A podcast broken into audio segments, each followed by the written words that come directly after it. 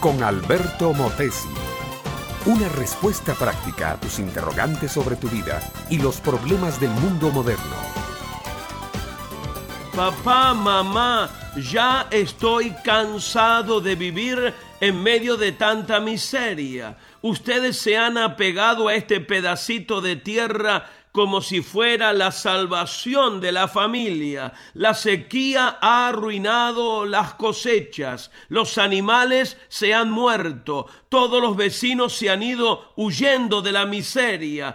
Todo lo que queda alrededor son grandes nubes de polvo gris que llenan el aire. Papá, mamá, necesitamos un cambio.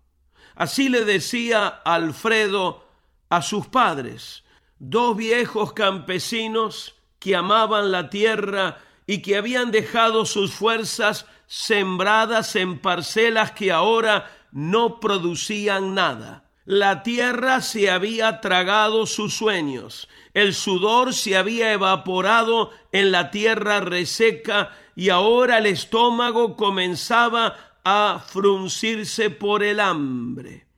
Aquellos ancianos bendijeron a su hijo Alfredo y le permitieron buscar nuevos rumbos. Le dieron la oportunidad de hacer un cambio. La decisión fue buena. Algunos meses después, Alfredo regresó por sus padres. Había encontrado un buen empleo, se le abrieron las puertas de una escuela y estaba listo para formar un hogar con una buena muchacha. Pero no todas las historias del cambio terminan así. Sabes, mi amiga, mi amigo, hay personas que no le quieren dar a otros la oportunidad de cambiar. Las tradiciones, el apego a la tierra, el temor a lo desconocido, los sentimientos y lazos familiares son algunas de las causas que impiden el cambio. Pero yo quiero que sepas que Dios no es así. Dios no es egoísta como las personas del mundo. Dios te ofrece la oportunidad del cambio y no solo te ofrece la oportunidad, sino que te señala el único medio posible de cambio y además te da las herramientas necesarias para cambiar.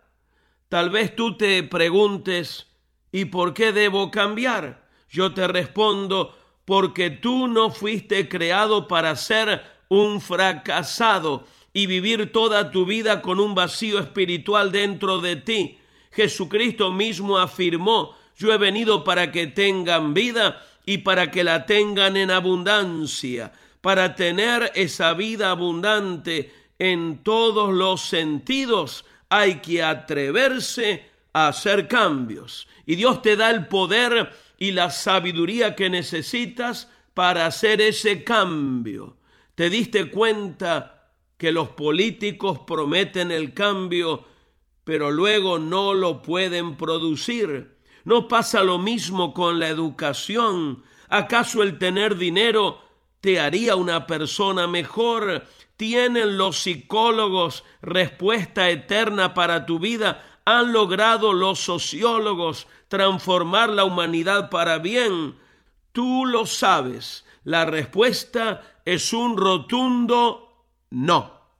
Entonces, si deseas un cambio, ¿por qué no te vuelves a Dios? Eso es arrepentirse y reconocer que solo Él tiene respuesta para tu necesidad. Cristo es el agente de cambio eterno y el promotor de una vida abundante que comienza aquí mismo en la tierra. Este fue Un Momento con Alberto Motesi. Escúchanos nuevamente por esta misma emisora. Educación que transforma. ¿Te quieres preparar mejor? Visita albertomotesiuniversity.com y pulsa el botón de la escuela virtual.